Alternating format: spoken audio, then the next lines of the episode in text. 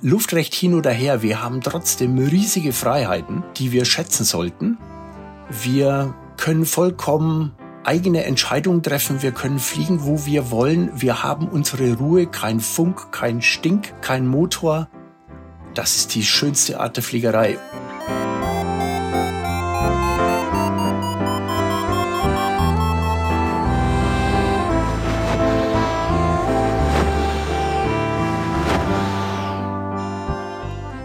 Potsglitz, der Lugleits Podcast. Geschichten aus dem Kosmos des Gleitschirmfliegens. Heute mit Hans Lang und ich bin Lucian Haas. Sei mal ehrlich, weißt du noch, welche Wolkenabstände man im Luftraum G einhalten muss und wie sich diese von denen im Luftraum E unterscheiden? Oder was meinst du zum folgenden Fall? Du bist mit deinem Gleitschirm auf einer Wiese zum Ground Handling und ein nicht fliegender Freund kommt vorbei. Dürftest du ihm deinen Schirm überlassen und ihn dann bei seinen ersten Aufziehübungen auch noch anleiten? Bei all diesen Fällen kommt das Luftrecht ins Spiel und vielleicht wirst auch du dich gerade beim Zuhören erwischen mit dem Gedanken, oh, so genau weiß ich das gar nicht, wenn überhaupt. Damit bist du sicher nicht der oder die Einzige, in der Gleitschirmszene wird das Thema Luftrecht eher stiefmütterlich behandelt.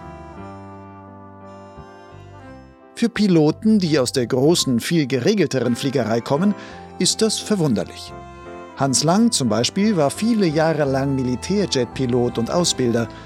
Als er spät noch das Gleitschirmfliegen lernte, fielen ihm diese Kulturunterschiede beim Umgang mit Luftrechtfragen gleich auf. Da Gegensätze aber immer auch Energie freisetzen, machte er es sich zur Aufgabe, anderen Gleitschirmpiloten das Luftrecht irgendwie näher zu bringen. Hans Lang hat ein kleines Lehrbuch geschrieben. Luftrecht für Gleitschirmflieger. Über so manche Erkenntnis daraus spreche ich mit ihm in dieser Folge Nummer 103 von Potsglitz. Aber keine Sorge, das Thema mag trocken erscheinen, diese Folge ist es nicht. Wenn dir Potsglitz gefällt, dann unterstütze doch meine Arbeit als Förderer. Wie das ganz einfach und ohne jede Verpflichtung möglich ist, erfährst du auf der Website meines Gleitschirmblogs Lugleits und zwar dort auf der Seite Fördern. Hans, wie kommt man auf die Idee, ein Buch über Luftrecht zu schreiben? Das ist, glaube ich, eine sehr gute Frage. Äh, ich glaube, alles begonnen hat alles damit, dass ich, äh, nachdem ich meine Gleitschirmausbildung gemacht habe und man ja mitgekriegt hat, was ich äh, vorher beruflich gemacht habe in der Fliegerei, dann bin ich eben angesprochen worden von dem Inhaber der Flugschule und der sagt, könntest du bei uns nicht die B-Schein-Lehrgänge machen? Also sprich Luftrecht, Meteorologie, Navigation und so. Äh, und dann habe ich mir das so überlegt und dann habe ich das angefangen und habe ein paar Jahre lang, also jetzt immer, immer noch, aber ich habe eine ganze Zeit lang diese B-Schein-Unterrichte gemacht und kam dann auf die Idee, dass ich auch, äh, ja, Luftrecht ist so ein bisschen mein Hobby geworden, äh, dass ich das auch möglicherweise in Seminaren anbieten kann. Also habe ich dann Online-Seminare gegeben, ich habe mich mit dem DHV in Verbindung gesetzt und ja, dann bin ich immer öfter darauf angesprochen worden, könntest du das nicht alles mal aufschreiben, so dass man sich das auch später noch ja durchlesen kann, immer wieder mal zu Rate ziehen. Da habe ich mich ziemlich lange geweigert, weil ich gesagt habe, oh, das ist viel zu umfangreich. Äh, so, meine Frau hat mich letztendlich dazu überredet, äh, während Corona, alles war Lockdown und hat gesagt, dann schreib doch einfach mal, fang doch mal an. Ja, und so habe ich einfach mal angefangen. Und ja, das ist dann über Monate hinweg immer dicker und immer umfangreicher geworden. Äh, ja, so kam ich dazu, äh, ein Luftrechtbuch zu schreiben. Jetzt hast du gerade gesagt, so, ja, Luftrecht ist so ein bisschen wie ein Hobby geworden. Ich stelle mir Hobbys immer vor als etwas, also ein Subjekt, was in irgendeiner Weise Spaß macht, mit dem man viel Zeit verbringen will. Ist Luftrecht für dich so etwas? Im Prinzip schon, um ganz ehrlich zu sein, ich habe Hobbys, ich, ich, wie du weißt, ich gehe auch Gleitschirmfliegen und alles, äh, aber trotzdem ist Luftrecht so ein bisschen mein Hobby geworden und zwar vor allen Dingen deswegen, weil ich herausgefunden habe, dass wir Gleitschirmflieger haben nicht so eine große Lobby. Okay? Äh, niemand vertritt uns, wir sind Freizeit- und Hobbyflieger und die große Fliegerwelt, alles das, was mit Kommerz zu tun hat, den sind wir immer schon ein klein bisschen ein Dorn im Auge. Und das ist mir wirklich mehrfach aufgefallen, dass man gesagt hat, ja, ihr Gleitschirmflieger habt doch eh keine Ahnung von der Fliegerei das taucht auch immer wieder auf, wenn irgendjemand irgendwo was falsch macht. Dann heißt ja, kein Wunder, ihr Gleitschirmflieger, ihr habt ja keine Ahnung. Und dann ist es mir so ein bisschen ans Herz gewachsen, dass ich sage, das kann doch nicht sein.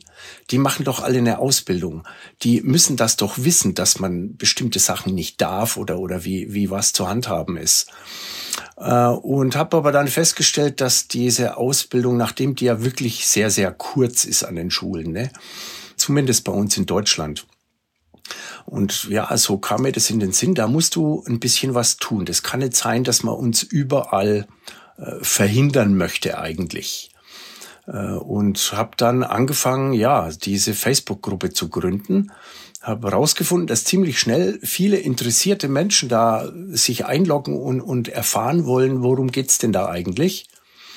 Und ich glaube, da hat sich über die letzten, sagen wir mal, zwei, zweieinhalb, drei Jahre schon einiges entwickelt in der Richtung.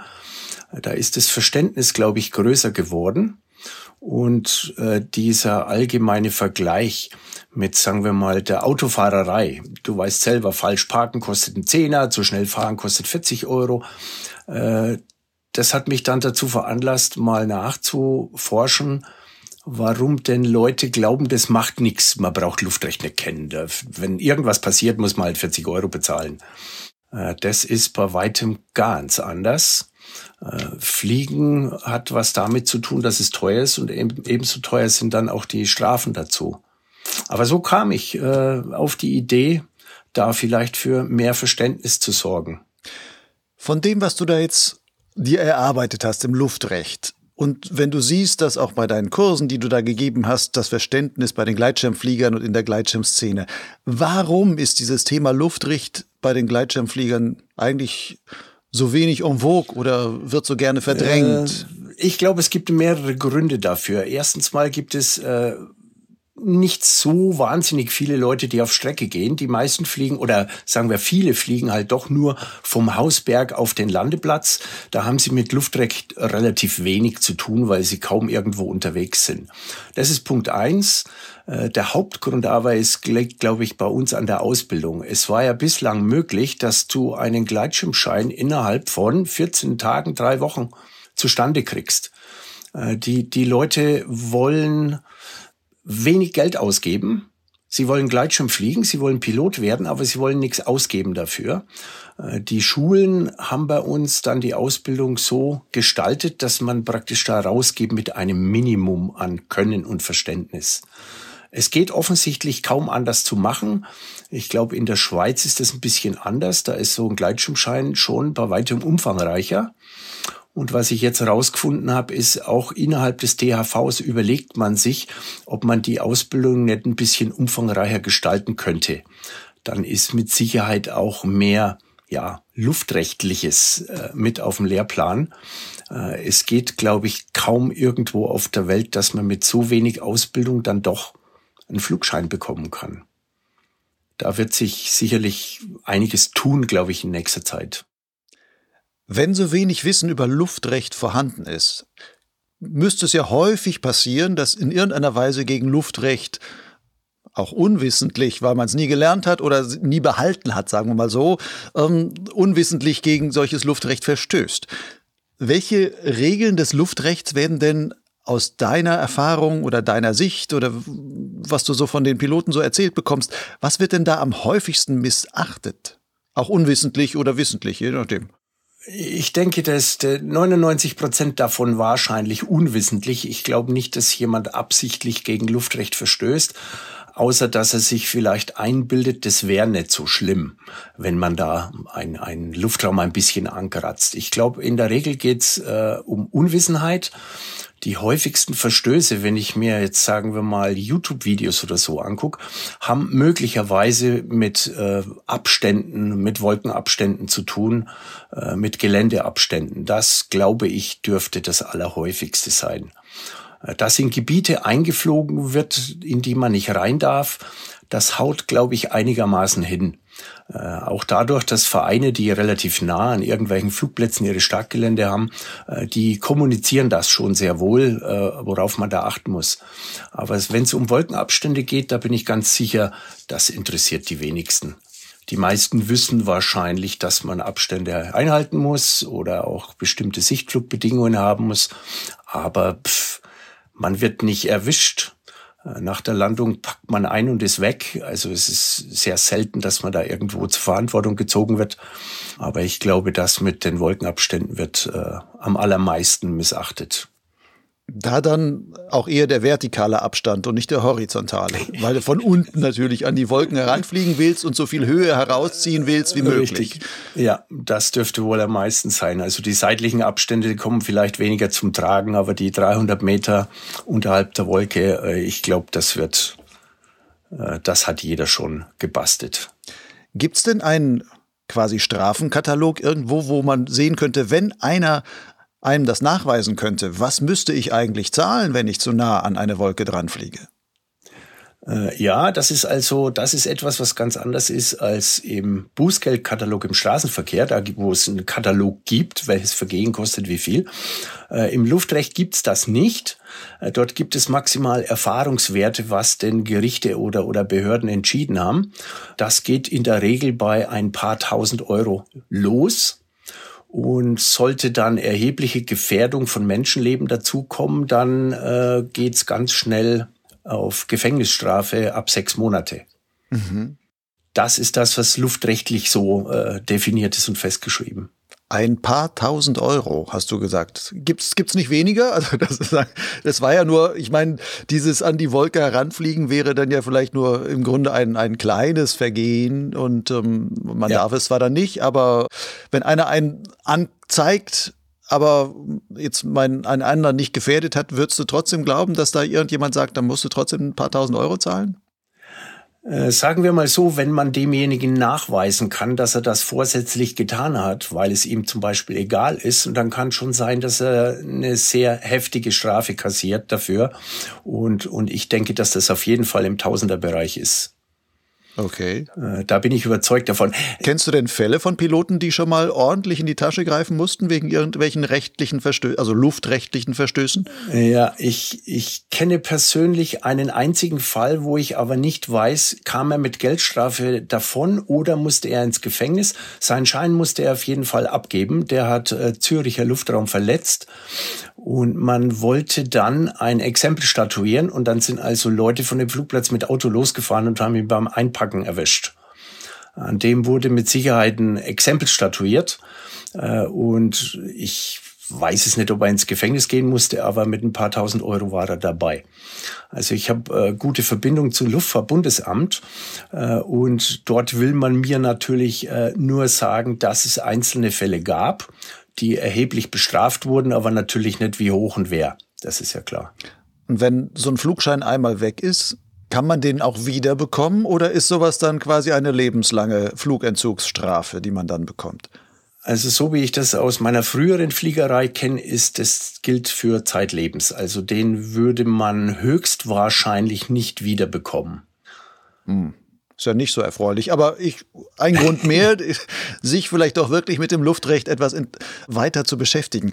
Was hast du denn beim Schreiben des Buches oder auch der sonstigen Beschäftigung damit für dich selber auch noch vielleicht auch Neues und Überraschendes erfahren zum Thema Luftrecht? Ja, das ist sehr witzig. Äh, ich erinnere mich so an eine Episode, wo, wo ein guter Freund von mir kam und hat gesagt, zeig mir doch mal, wie das geht mit dem Gleitschirm. Also sind wir da auf die Wiese gegangen und wir haben geübt. Ich dürfte das alles gar nicht sagen, aber das ist bestimmt verjährt. Äh, wir haben also geübt und wir haben aufgezogen und der Lauser dreht sich um und gibt Gas und rennt. Und dann ist er halt ein paar Meter möglicherweise gehüpft. Das ist etwas, was ich dachte, was vollkommen in Ordnung wäre. Und erst durch meine Beschäftigung mit dem Buch habe ich gesehen, das ist äh, schlicht und einfach eine Straftat, äh, weil man sich damit anmaßt, eine Flugschule oder ein Fluglehrer zu sein. Und das geht nicht. Ich denke, dass äh, das ist auch etwas, das taucht nur in meinem Buch auf. Das gibt's auch so kaum an irgendwelchen Unterrichten. Gerade diese, ich zeige meinem Kumpel, wie sowas geht. Äh, Gerade da äh, ist wirklich der dicke Hund begraben. Äh, wenn der sich nämlich wehtut und das Ganze äh, nimmt offizielle Formen an und dann äh, könnte das durchaus empfindlich ausgehen. Also du warst dann fälschlicherweise Fluglehrer, der du nicht bist.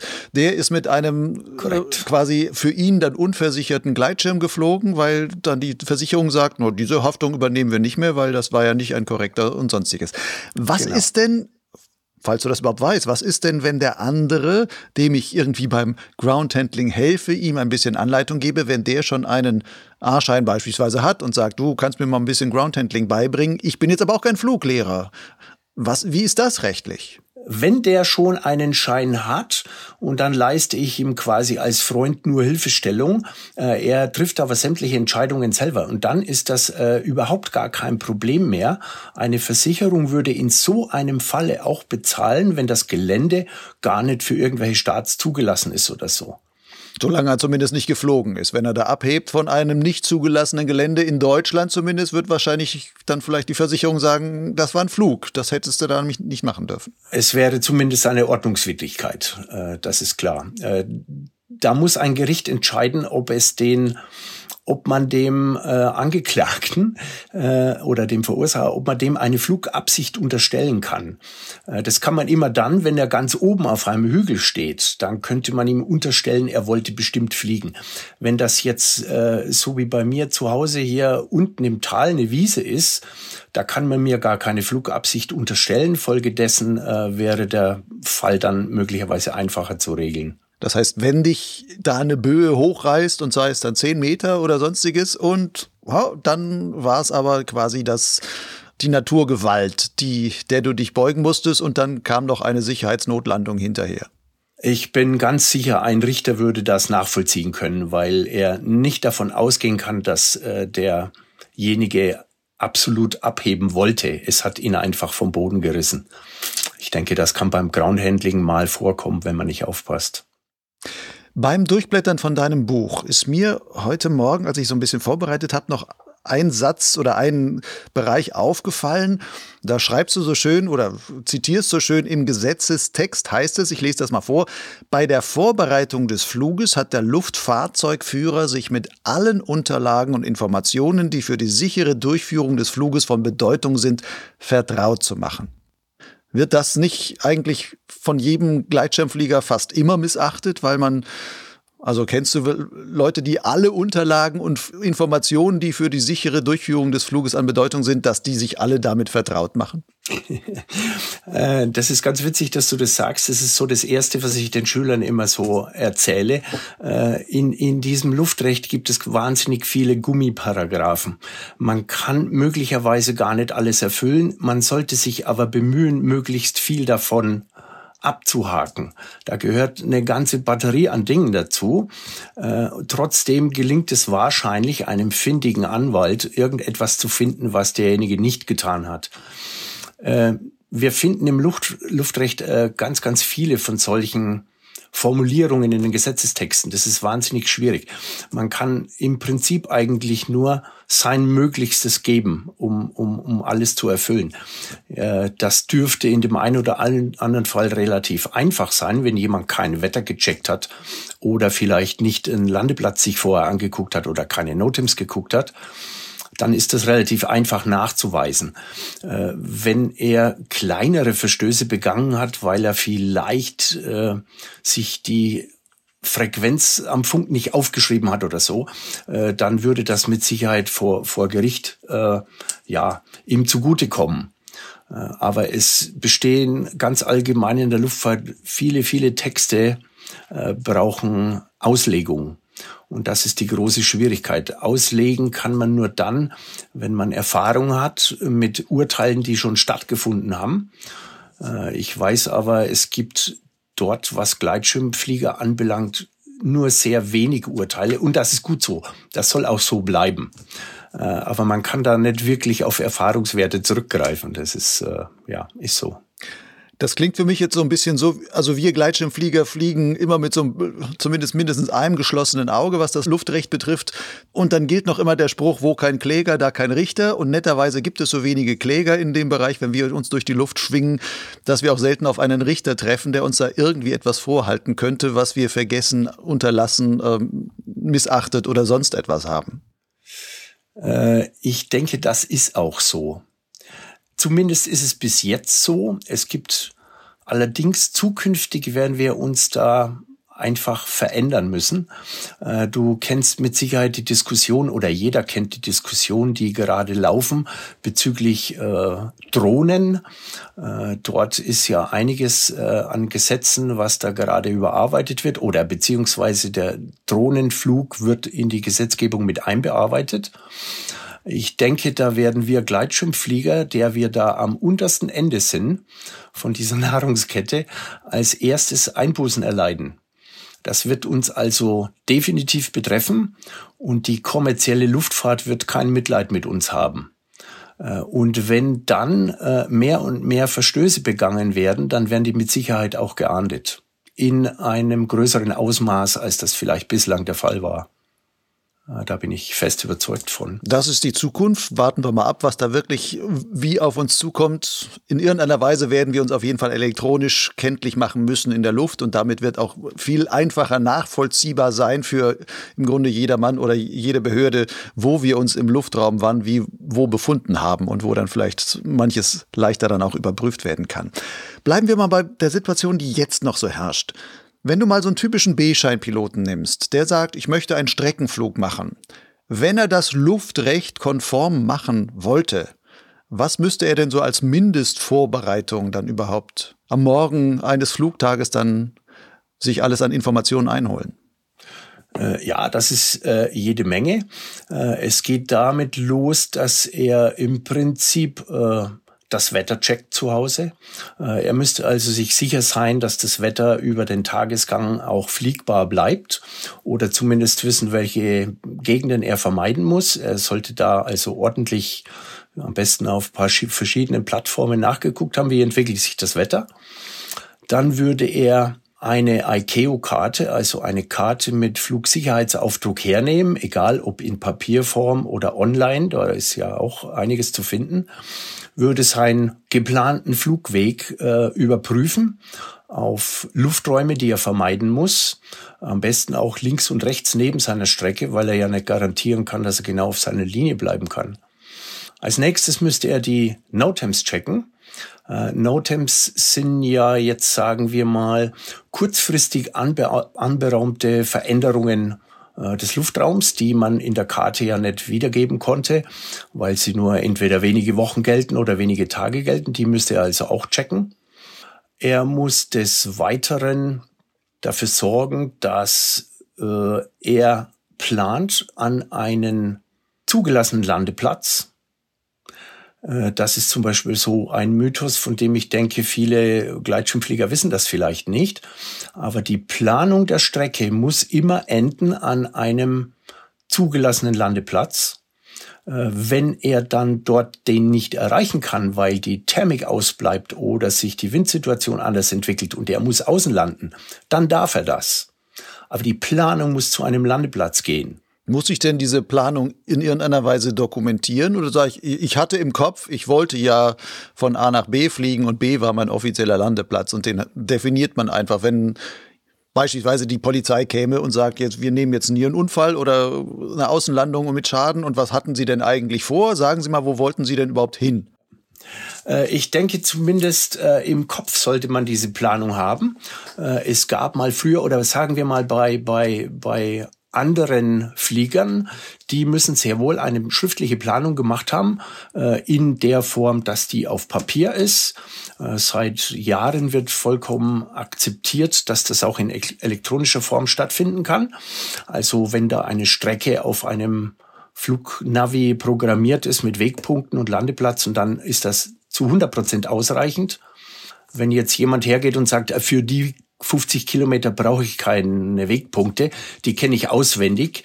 Äh, dann sollte er wenigstens äh, jemandem gegenüber gut argumentieren können, dass er das kennt und so.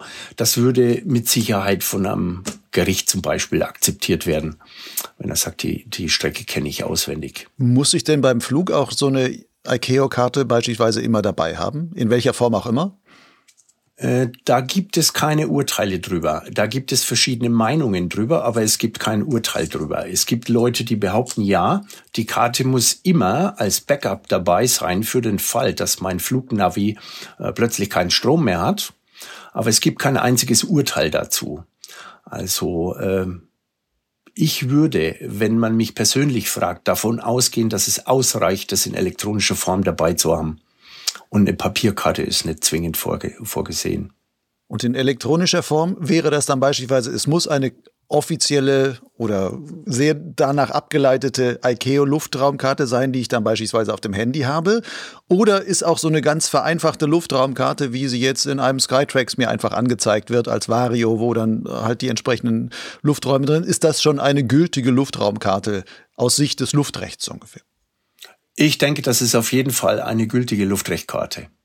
Also wenn gewährleistet ist, dass die Luftraumdaten von sicherer Quelle kommen, dann ist es auf jeden Fall eine Karte. Ich bin ein absoluter Verfechter davon, dass ich sage, äh, auch meinen Schülern, holt euch Luftraumdaten von sicheren Quellen äh, und nicht von Wetter-Apps zum Beispiel. Es gibt ja jede Menge Wetter-Apps, die das mit anbieten.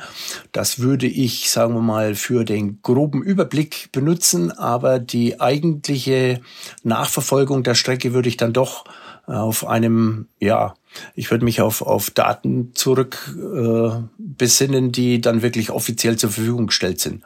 Gibt es ja genügend sei es die deutsche Flugsicherung, Ausdruck Control, X-Contest macht das, DHV stellt zur Verfügung. Die einschlägigen Hersteller von äh, Navigationsgeräten für die Gleitschirmfliegerei versichern, dass sie ihre Quellen äh, offiziell haben. Das muss voll und ganz genügen, das reicht auch, denke ich. Wenn ich jetzt bei so einem Gleitschirmstreckenflug dann am Ende gelandet bin, da ist auch noch eine, so eine kleine interessante Geschichte bei dir im Buch drin, nämlich die Unterscheidung, wenn da einer kommt, was hast du denn hier gemacht? Du bist ja jetzt hier gelandet.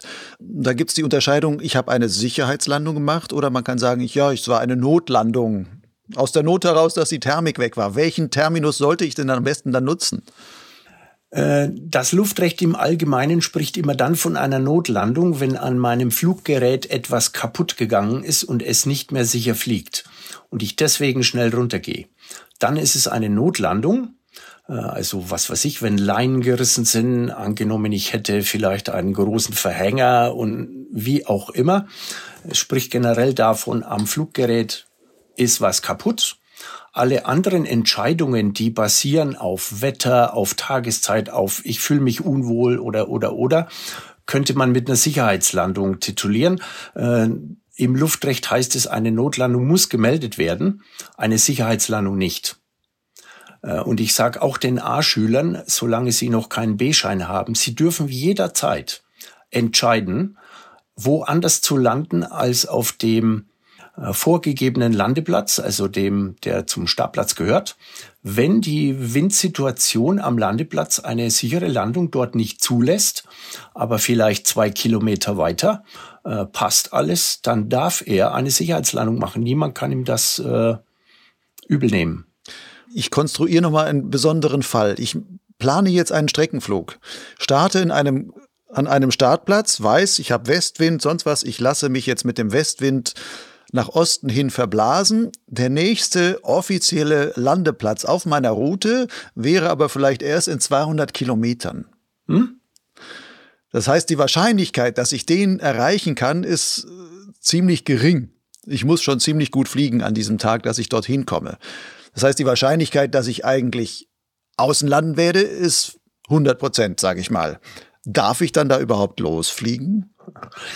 Das ist eine super gute Frage. Ähm, ich schätze, letztendlich wird man sich schwer tun, dir zu beweisen, dass du nicht in der Lage gewesen wärst, trotzdem diese 200 Kilometer zu fliegen. Zumindest, wenn du es behauptest. Wenn du sagst, ich bin ein guter Pilot, ich kann das, da sollte mein Landeplatz sein. Ich wollte diese 200 Kilometer fliegen. Dann wird man dir das abkaufen müssen. Wenn du allerdings, äh, sagen wir mal, grinsend antwortest, war schon klar, dass man da nie hinkommt. Äh, so mache ich das immer und jetzt lande ich halt zehn Kilometer weiter weg. Äh, dann könnte man dir das anlassen. Also ganz viel dort basiert auf geschickter Argumentation, sagen wir mal so. Das heißt, ich sollte vielleicht auch nicht um 17 Uhr gestartet sein und behaupten, ich wollte noch 200 Kilometer weit kommen, weil da ist dann schon die bürgerliche Dämmerung weit fortgeschritten, dass ich da noch irgendwie runterkomme. Das wäre äußerst ungeschickt. Das, äh, es geht auch darum, zum Beispiel viele sagen mir immer, ja, ich habe noch keinen B-Schein, äh, aber mein Gott, so ein paar Kilometer außenrum kann man da immer fliegen und wenn da ein bisschen Wind dazukommt, dann wird man gleich um ein paar Kilometer verblasen. Äh, meine Antwort darauf ist Punkt eins: so wie du es mir gesagt hast, ist es illegal. So. Punkt zwei, wie könnte man da rauskommen? Indem man wirklich sagt, hey, ich bin verblasen worden. Wenn das ein paar Kilometer sind, dann wird einem das jemand abkaufen müssen.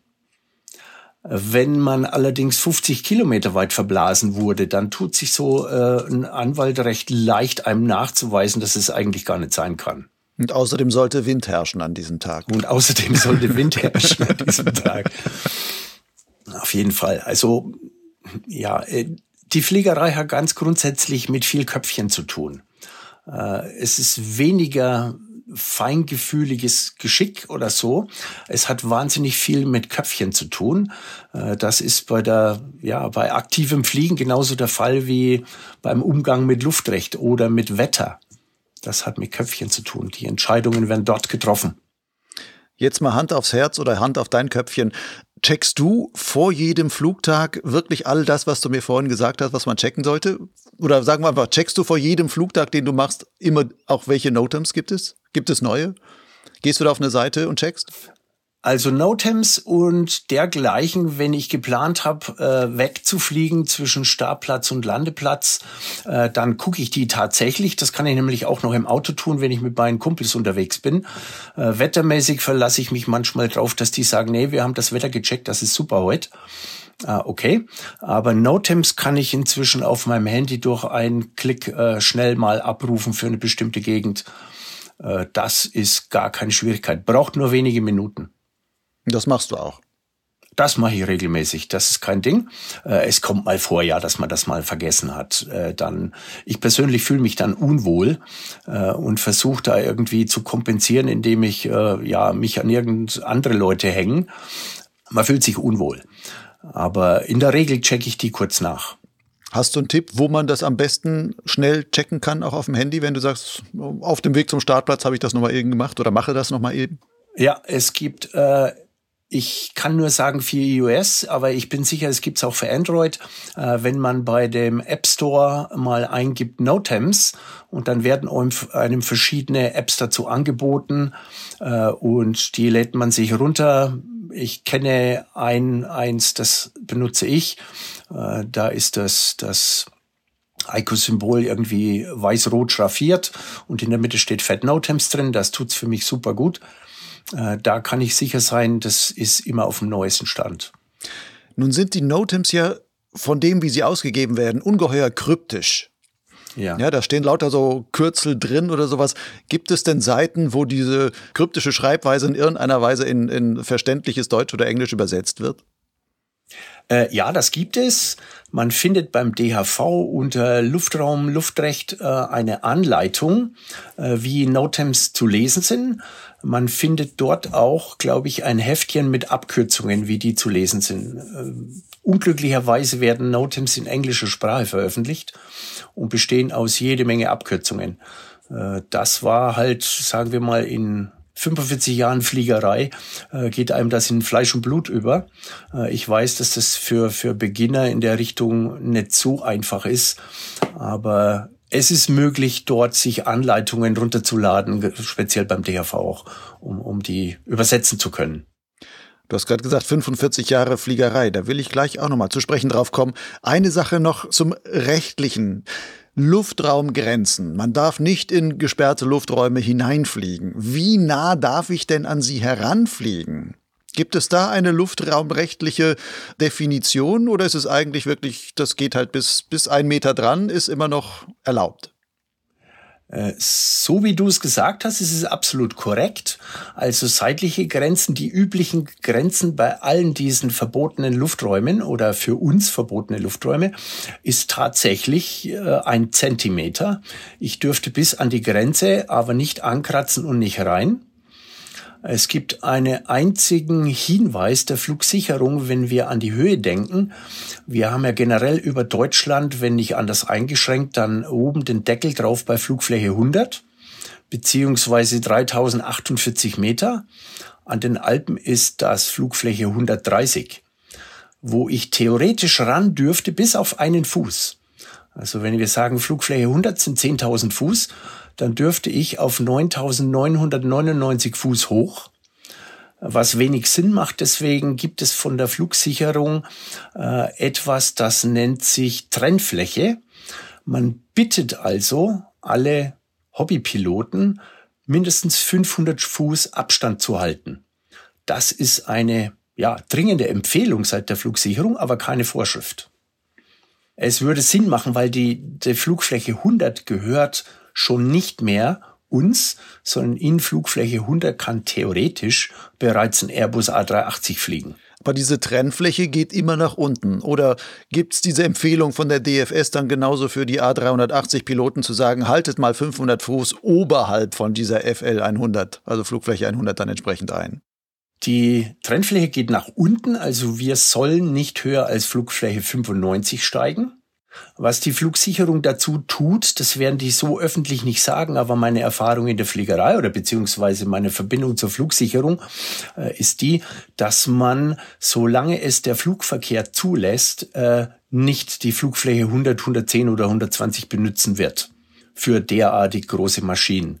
Das würde man nicht tun. Also die denken mit bei der Arbeit und die wissen auch, dass nicht jeder diese Trennfläche möglicherweise kennt äh, entsprechend werden große Flugzeuge in größeren Höhen geparkt, also nicht in Flugfläche 100. Wenn es geht, solange es geht. Jetzt zu deinen 45 Jahren Flugerfahrung. Du bist jetzt, wenn ich es richtig gerechnet habe, 62. Das ist korrekt. Fliegst aber auch erst seit rund acht Jahren Gleitschirm. Warum warst du beim Gleitschirm so ein Spätstarter? Das frage ich mich auch und zwar schon lange. Ich habe vor länger als Jahren, acht Jahren auch nicht, oder? ich doch, ich habe vielleicht vor 15 oder 20 Jahren mal mit meiner Frau einen Ausflug gemacht, äh, die kommt aus Lenkeris und da waren wir bei den Gleitschirmfliegern und ich dachte, das machst du. Äh, und ich habe den Gedanken aber dann wieder verloren äh, und hatte dann ein paar Jahre Modellfliegerei dazwischen. Äh, und eines Tages, witzige Geschichte, wir stehen am Modellflugplatz und äh, ja, Modellfliegen ist ein bisschen, ich sage immer wie ein bisschen wie Playboy lesen. Äh, man kriegt eine gute Vorstellung, ist aber nicht dabei. äh, ich stand da unten und da fliegt ein Gleitschirmflieger drüber. Und ich sehe den an und in dem Augenblick wusste ich, das machst du jetzt. Und ich habe in der gleichen Stunde meine Modelle eingepackt, bin nach Haus gefahren und habe einen Kurs gebucht. Am selben Tag noch? Am selben Tag. Meine Frau sagt, du bist verrückt, was machst du da? Du weißt doch noch gar nicht, ob dir das gefällt. Äh, dann habe ich ja tief in die Augen geguckt und gesagt, willst du mir sagen, ich weiß nicht, ob mir Fliegen gefällt oder wie meinst du das? Und dann war das Thema praktisch abgebacken. Und ja, und daraufhin bin ich auf meinen Gleitschirmkurs gegangen.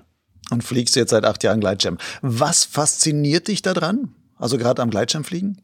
Äh, was mich daran fasziniert, ist die unglaubliche Freiheit, zu tun, was man gerne möchte. Luftrecht hin oder her, wir haben trotzdem riesige Freiheiten, die wir schätzen sollten.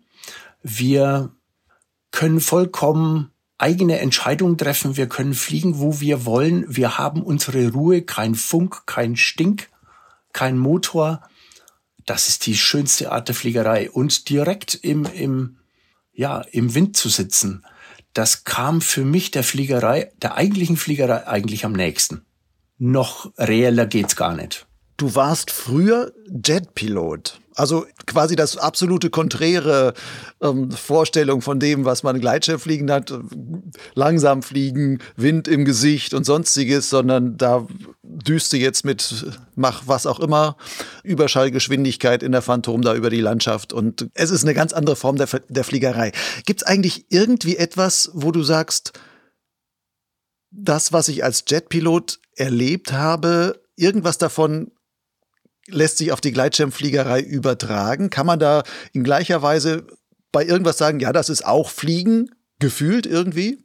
Oder emotional oder? Das ist eine schwierige Frage. Emotional würde ich sagen, ich habe in meinem Leben alles geflogen. Äh, Motorflieger, Segelflieger, Motorsegler, was auch immer. Mir hat bislang die Gleitschirmfliegerei eigentlich am meisten Spaß gemacht. Du hast aber spät damit angefangen dann. Da habe ich leider zu spät damit angefangen, das bereue ich immer wieder. Äh, die Jetfliegerei ist etwas ganz anderes. Das ist harte Arbeit.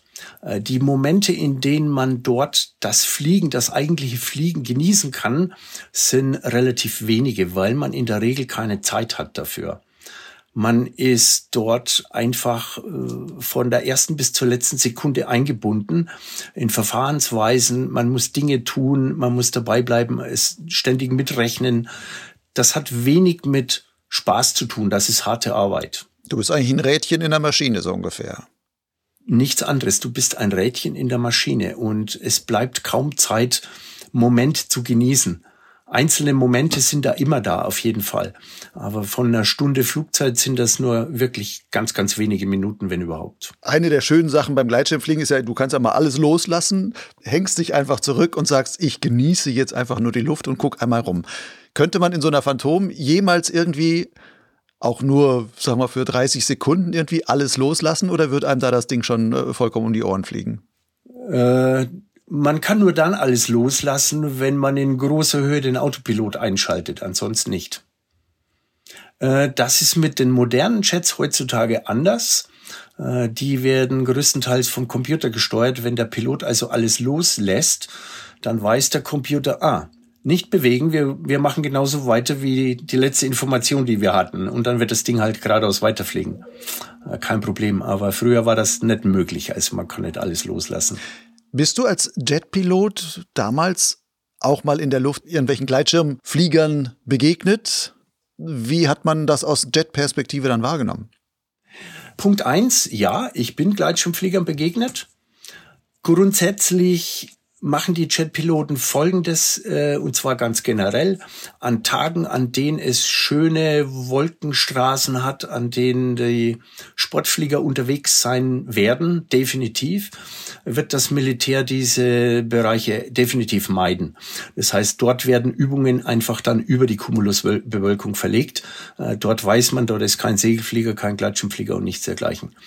Äh, trotzdem hat man welche getroffen. Äh, ja klar, äh, man guckt raus, wenn man sehr tief fliegt. Das Radar kann keinen Gleitschirmflieger sehen. Äh, entsprechend muss man einfach die Augen draußen halten. Aber man wird geschult in dieser Fliegerei, dass man wirklich äh, Dinge sehr schnell und frühzeitig genug erkennen kann. Also zu einer gefährlichen Begegnung kam es in meinem ganzen Fliegerleben mit Jet nur ein einziges Mal. Äh, da hatte ich einen Motorsegler übersehen. Ein, nicht Motorsegler, ein Ultraleicht. Äh, das Blöde ist halt, man hat die, die vordere Scheibe wird sehr schnell durch Fliegen oder so zugekleistert. Äh, dann bricht man halt äh, sein, sein Tiefflug ab. In dem Fall war da ein Ultraleichtflieger, ja, und drei Sekunden später war das schon riesengroß. Und wir haben uns nicht getroffen, wir sind sehr nahe aneinander vorbeigeflogen. Das will man mit allen, mit allem vermeiden, was man da so hat. Also man hält sich aus Gegenden raus, wo man weiß, das sind Gleitschirmflieger. Aber wäre das so die klassische Zeitspanne, dass man sagen könnte, von der Größe eines Gleitschirms, das kann ich etwa drei Sekunden vorher überhaupt erst erkennen, dass, dass ich da sehe, da ist ein, ein Farbfleck irgendwo am Himmel, der da nicht hingehört und jetzt muss ich meine Maschine irgendwie andersrum ziehen? Ja, es sind wenige Sekunden. Er wird, wird äh, insgesamt äh, wird, wird so ein Gleitschirmflieger vielleicht, äh, er wäre sichtbar fünf, sechs Sekunden lang, bis man da ist. Aber er kann ja nicht, der Pilot guckt ja nicht nur auf diesen einen Punkt, der da vor ihm ist, sondern er muss ja links, rechts, oben, unten. Äh, also wird er wahrscheinlich nur wenige Sekunden auf dem Spot äh, verweilen, wo auch der Gleitschirmflieger ist. Daher kommen diese drei, drei Sekunden oder möglicherweise vier. Und ja, die Zeit reicht, um zu reagieren. Das ist kein Problem. Man ist geschult. Das mag man so vielleicht nicht so recht glauben, aber das ist so und es funktioniert. Also in meiner ganzen Fliegerei, dort ich bin 20 Jahre Jets geflogen, kenne ich nur zwei Vorfälle, wo es mal, sagen wir mal, zu einer Begegnung in der Luft kam. Die glimpflich ausgegangen ist, aber Schrecksekunde war groß. Ich wohne hier in Bonn. Bei uns gibt's hier die Eifel. Da gibt's gleich zwei Militärflugplätze, Büchel und Spangdahlem. Von daher ist da auch immer mal wieder so ein bisschen Traffic in der Luft los. Und wenn da was ist, dann sag ich mal so, die, die Gleitschirmflieger zucken dann immer so ein bisschen zusammen. Auch wenn das ein bisschen weiter weg ist, wenn man da sieht, ah, da, da ist, ist wieder was unterwegs. Was würdest du denn empfehlen, Gleitschirmfliegern? Wie sollte man denn reagieren, wenn man da so irgendwelche Militärjets oder auch andere Jets irgendwo am Himmel wahrnimmt? Gibt es überhaupt eine Möglichkeit, sich bemerkbar zu machen, wenn du sagst, auf dem Radar tauchen wir ja nicht auf?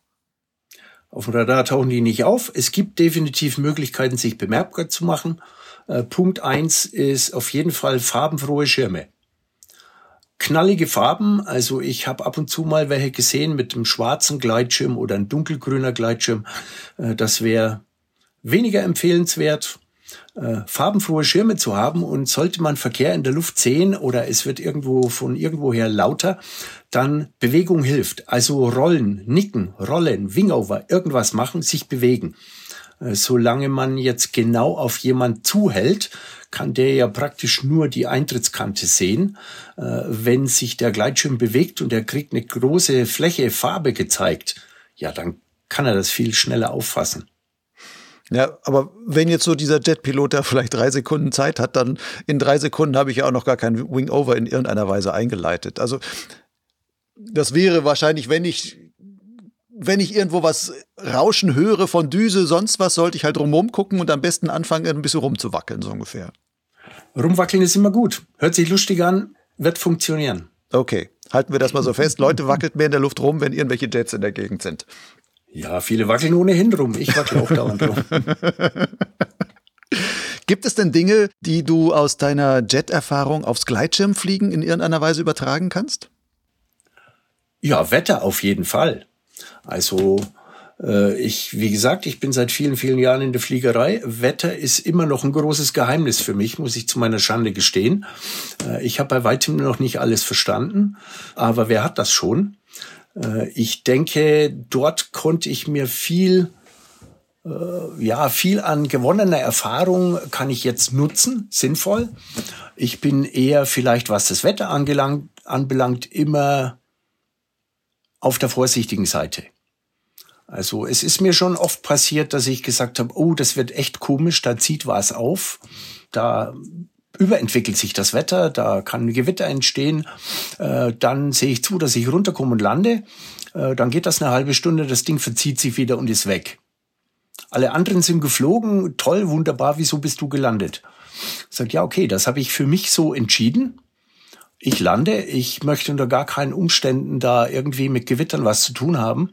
Äh, nicht mit dem Gleitschirm auf gar keinen Fall. Und ich denke, daher kommt, kommt auch mein, mein Spruch, der für mich da so gilt. Äh, du hast ihn sicherlich gelesen. Ich denke, äh, ich treffe meine eigenen Entscheidungen. Und wenn andere anders entscheiden, dann sind die entweder besser als ich oder dümmer als ich. Eins von beiden. In beiden Fällen habe ich die für mich richtige, absolut richtige Entscheidung getroffen. Und ich stehe dazu. Du hast mir ja geschrieben, du bist mal mit einer, mit einer Phantom in ein Gewitter geraten. Wie war das und wie kam das und wie war das? Das mit dem Gewitter, das ist so eine Geschichte, wenn man im allgemeinen Luftverkehr unterwegs ist, ein Gewitter zieht auf. Das sieht jeder. Das sieht die Flugsicherung, das sehen wir auf dem Radar, also das sehen die Militärflieger auf dem Radar, die Zivilflieger aber auch. Und jetzt haben nun mal Passagiermaschinen in dem Augenblick einen gewissen Vorteil. Das heißt, die werden von der Flugsicherung sofort außen um das Gewitter rumgeleitet. Und das Militär hat halt jetzt die letzte Priorität. Die sind eh agiler, die können äh, schneller reagieren auf, auf Dinge und niemand schüttet seinen Kaffee aus da hinten. Äh, deswegen ist man gezwungen, natürlich auf seinem Flugweg so lange zu bleiben, bis der Rest an Flugverkehr umgeleitet ist. Äh, und in dem Fall war es halt so, wir waren eben nicht dran. Dann mussten wir zu zweit hoch erhobenen Hauptes mitten in dieses Gewitter da reinfliegen. Äh, und das macht keinen Spaß. Das ist absolut, äh, da passieren ganz viele Dinge. Erstens mal, Funkverbindung bricht zusammen, statische Entladungen überall. Es wird laut, es knistert nur noch, man kann mit niemand mehr sprechen. In meinem Fall, die Maschine fängt dann außen so grünlich an zu leuchten. Also Elmsfeuer hat man da überall. Und es haut einen umeinander wie auf einer ganz üblen Schotterstraße mit Löchern. Äh, das mag man nicht glauben. Äh, so eine Phantom wiegt 25 Tonnen und wird wie ein Spielball durch die Lüfte geschmissen. Vielleicht auch daher mein großer Respekt vor Gewittern. Äh, dort drin hat man keine Chance, noch nicht mal mit 25 Tonnen. Wir sind also da durchgeflogen, es hat uns ordentlich durchgeschaukelt und hinterher die Erkenntnis, wenn es irgendwie geht, wollen wir das nicht nochmal haben. Was gäbe es als Alternative? Könntest du nicht eine Phantom sagen, ich ziehe sie einfach hoch und fliege über das Gewitter drüber? Äh, das könnte ich, dazu müsste ich einen Notfall erklären und dann dürfte ich das sogar. Die Frage ist halt, äh, was bringt man also flugsicherungstechnisch alles an Verkehr durcheinander, wenn man da mittendrin durchballert? Das Risiko wollten wir nicht eingehen und äh, wir hatten auch, sagen wir mal, die Auswirkung des Gewitters mittendrin ein bisschen unterschätzt. Wir dachten, man ist schnell, man ist schwer, so schlimm kann es nicht werden. Hast du denn schon was Ähnliches, Schüttelndes, Bewegendes schon mal mit dem Gleitschirm erlebt? Vielleicht nicht im Gewitter, aber in irgendeiner anderen Form? Auch Turbulenzen. Ich bin halt schon auch bei Wetterlagen geflogen, wo es so turbulent war, äh, wo es so gekracht hat an dem Tag, wo ich nach einer Stunde, anderthalb gesagt habe, das macht heute echt keinen Spaß mehr. Äh, ich, ich muss jede Sekunde aufpassen, äh, dann gehe ich lieber landen. Irgendwie genießt man ja bei so einem längeren Flug immer mal diese Phasen, wo, wo es eben nicht turbulent ist, wo es zwischen den Wolken mal ruhig ist. Da kann man mal schnell was trinken oder was essen. Äh, und wenn das dauerhaft mega turbulent ist, dann verliere ich auch schon mal den Spaß dran. Und dann, ja, gehe ich runter andere fliegen weiter. Jeder so wie es, wie es, es muss ja Spaß, es soll ja Spaß machen, sagen wir mal so. Es soll Spaß machen, wenn es irgendwie geht. Was war bisher so deine höchste erflogene Höhe mit einem Gleitschirm? Bist du bis an den Luftraumgrenze auf einen Fuß herangeflogen? Nein, ich war mal an die dreieinhalbtausend Meter hoch da wäre noch was gegangen, da wären also noch 500 Meter drin gewesen, wovon ich nur vielleicht hätte 350 vielleicht noch ausfliegen sollen äh, in Alpennähe. Aber das waren knapp dreieinhalbtausend Meter, wenn ich mich recht erinnere, wo ich mal war. Mhm. Schön da oben. Und mit dem deinem Militärjet, wie hoch bist du da gekommen? Oh, das allerhöchste, was ich da mal gesehen wollte, das war Flugfläche 600. Das wären also 20.000 Meter. Ich hoffe, das ist verjährt und niemand hört das. Äh, das war beim Testflug. Äh, auch beim Testflug äh, durfte man nicht über Flugfläche 480 gehen. Aber die Kiste ging so gut, die ging über zwei Mach. Die, wir hatten also eine Geschwindigkeit von 2,1, 2,15 Mach erreicht. Und die Flugsicherung hat mich animiert, indem sie mir gesagt hat, der Luftraum über dir ist im Übrigen frei. Und dann wusste ich schon und damit war klar, wir ballern jetzt mal hoch, so hoch es geht. Und da kamen wir bei 60.000 Fuß raus, also Flugfläche 600. Damals war da drüber ja wieder freies Fliegen, jetzt ist das bei Flugfläche 660. Und ja, allerdings äh, muss man auch dort mit Köpfchen fliegen, weil wir fliegen nach wie vor aerodynamisch. Die Luft da oben ist aber so dünn, äh, wir haben auch eine Verbrennung da hinten am Laufen, die Sauerstoff braucht. Aber die Luft ist da so dünn. Äh, also kann man das nur tun, indem man sowas wie eine Art ballistische Kurve fliegt. So eine Parabel, die du dann quasi machst. So. Eine Parabel. Immer dann, wenn man seinem Flügel keinen Auftrieb abverlangt, kann er auch nicht stallen. Also haben wir so eine Parabel geflogen da. Man kann da nicht oben bleiben, aber für, ja, für eine Zeit lang hat es gereicht. So Parabelflüge werden ja auch gemacht, um die Schwerelosigkeit zu simulieren. Hast du dich dabei dann auch schwerelos gefühlt, schon ein halber Astronaut da oben? Ja, gut, man ist da fest eingeschnallt. Man fühlt schon Schwerelosigkeit. Das fühlt man bei, bei in dieser Fliegerei öfter mal. Äh, Gerade bei Trainingsflügen zu zweit, zu dritt, wo man gegeneinander, äh, gegeneinander äh, angeht. Äh, da fühlt man sich schwerelos, ja, aber man ist da fest reingeschnallt. Das ist wie im Schraubstock. Da bewegt sich also nichts. Man kann nicht wirklich schweben. Erfüllt, die ganze Kiste ist schwerelos. Das ist, ja, eine schöne Sache.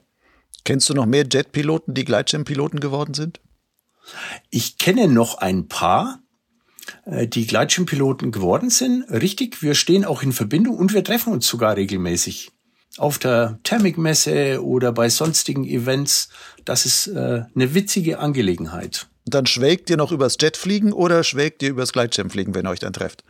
Über beides. Wir kriegen große feuchte Augen und erzählen uns von früher. So ist das. die alten Flughasen, die sich dann von früher dann noch was erzählen. Ganz genau. Von dieser, ich meine, du hast gesagt, als Jetpilot bist du so ein Rädchen in so einer Maschine. Ich will jetzt nochmal den Bogen zurückkriegen, um wieder bei dem Luftrecht zu landen. Ich stelle mir das so vor, Jetpiloten fliegen ist wahrscheinlich noch strenger reguliert oder nach absoluten Protokollen, die man da einhalten muss, als ähm, so die große Luftfahrt. So stelle ich es mir zumindest vor, dass das ähm, noch viel, viel mehr wirklich nach militärischen, strikten Regeln dann dort zugeht. Wenn du dann jetzt in das vor acht Jahren ins Gleitschirmfliegen gewechselt bist und jetzt in so einer Flugszene bist, die so, sagen wir mal so laissez-faire, laissez-fly, irgendwie auch immer da vorgeht und sich an nicht, nicht so viel ähm, rechtlichen absolut strikt orientiert, hat dich das auch erschreckt, als du das erst so gesehen hast? Aus deiner ähm, alten Schule heraus, sage ich mal? Äh, ja, die Antwort auf deine Frage ist ein eindeutiges Ja. Ich habe da erst so richtig mitbekommen, wie wenig, sagen wir mal, Priorität auf dieses ganze Thema gelegt wird. Man fliegt einfach rum und fliegt da, wo es lustig ist, äh, weil es da schön ist. Und ich habe mir gedacht, äh, das kann doch nicht sein, da musst du doch aufpassen, was du da machst. Äh, das hat mich tatsächlich erschreckt.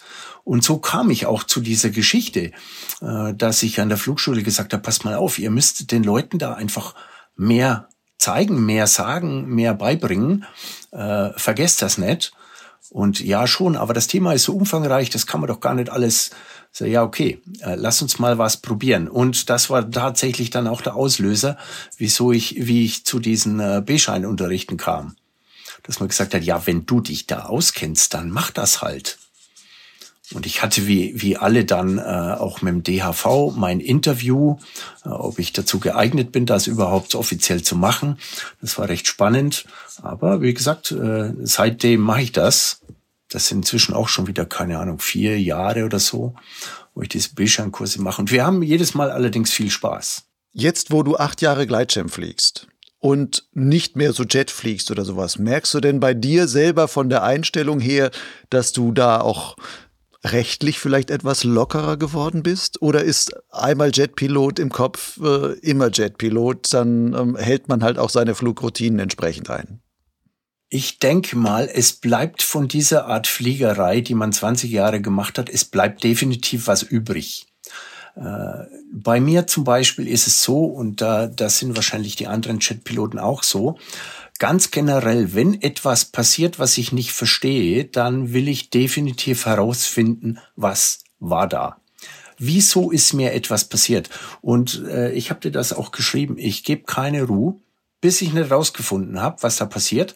Solange ich es nämlich nicht verstanden habe, so lange habe ich beim Fliegen ein ungutes Gefühl, weil ich nicht äh, akzeptieren kann, dass Dinge passieren, die nicht erklärbar sind.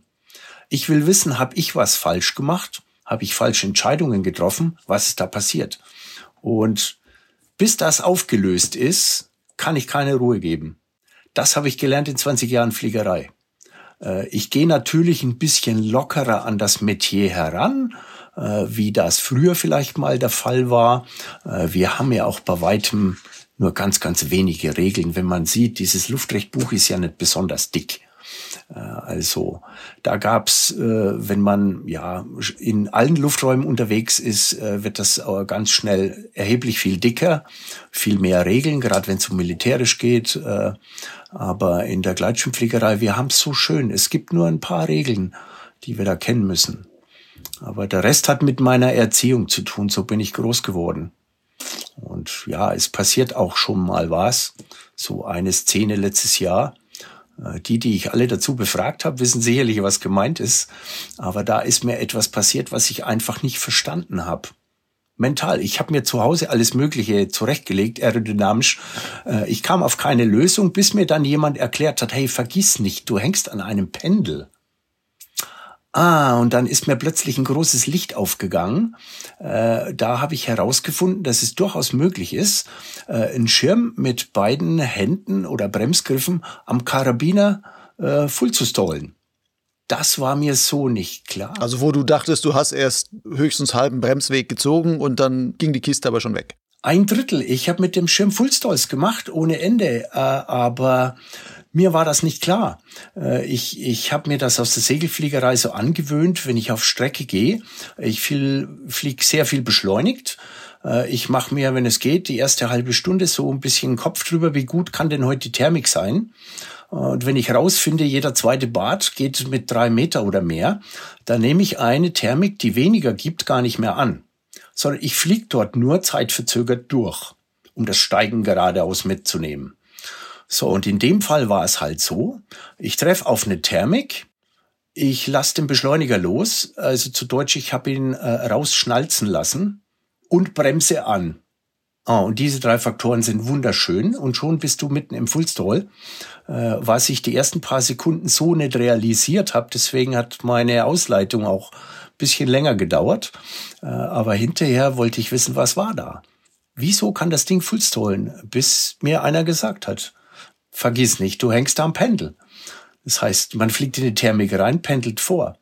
Man lässt den Beschleuniger schnalzen, der Anstellwinkel wird erhöht und wenn man jetzt noch anbremst, dann kommt dreimal Erhöhung des Anstellwinkels dazu und schon stallt das Ding. Der Schirm hat nichts falsch gemacht. Ich war mit dem Kopf nicht dabei zu 100 Prozent und das war der Auslöser. Das beruhigt mich, das zu wissen. Deswegen gehe ich äh, ganz beruhigt weiterhin fliegen und weiß, das kann mir jetzt nicht mehr passieren. Welche Lehre hast du für dich daraus gezogen? Langsam aus dem Beschleuniger zu gehen oder? Oh, definitiv langsamer aus dem Beschleuniger zu gehen und nicht auf Stelle und gleichzeitig ordentlich anzubremsen. Also immer ein bisschen Zeit lassen, ein paar Sekunden verstreichen lassen und alles wäre gut. Hans, ich danke dir für deine sehr bunten Erzählungen über sowohl Luftrecht, was dann doch eigentlich ein dröges Thema, aber ich denke, du hast das sehr schön rübergebracht. Leute, wenn ihr da noch mehr zu erfahren wollt, kauft euch dieses Buch von Hans, da steht einiges dazu noch drin, was man auch was vielleicht wirklich sinnvoll sein kann, ist ähm, nach Abschluss der ganzen A-Schein- und B-Schein-Schulung zwei Jahre später vielleicht da noch mal so drüber zu lesen, wo man sagt, ach ja, da war er noch, damit war vielleicht auch noch was. Und ah, hm, hatte ich doch mal gehört, aber mir nie gemerkt. Und dass die drei Kreuzchen, die ich in der Fragerunde vom DHV da machen musste, die habe ich noch alle irgendwie auswendig gelernt, aber danach war es dann hinüber. Hans, vielen Dank und dir noch viele schöne Flüge, aus denen du noch viel lernen kannst und dir immer alles erklären kannst, was letzten Endes da in der Luft los war. Ja, Lucian, danke dir auch. Äh, ja, generell bin ich der Meinung, Fliegerei hat mit äh, lebenslangem Lernen zu tun. Wir lernen nie aus. Die Vollprofis lernen genauso wie ich. Äh, man lernt bei jedem Flug dazu. Ansonsten hoffe ich, Leute hätten auch Spaß mit meinem Buch. Ich habe das versucht, so halbwegs ein bisschen aufzulockern, so dass man das auch relativ äh, leicht lesen kann.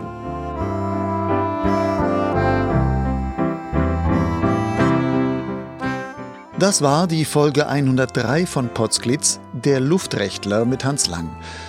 Wenn du dich noch mehr für das Thema Luftrecht für Gleitschirmflieger interessierst, in den Show Notes zu dieser Folge im Gleitschirmblog Lugleits habe ich einige weiterführende Links zusammengestellt.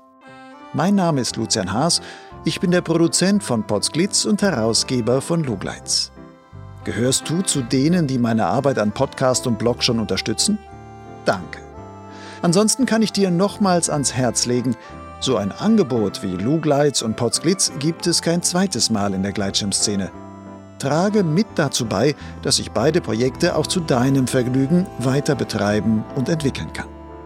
Alle nötigen Infos, wie du ganz einfach und ohne jede Verpflichtung zum Förderer werden kannst, findest du auf lugleitz.blogspot.com auf der Seite Fördern. Lugleitz schreibt sich L-U-G-L-I-D-Z. Bis zum nächsten Mal. Ciao.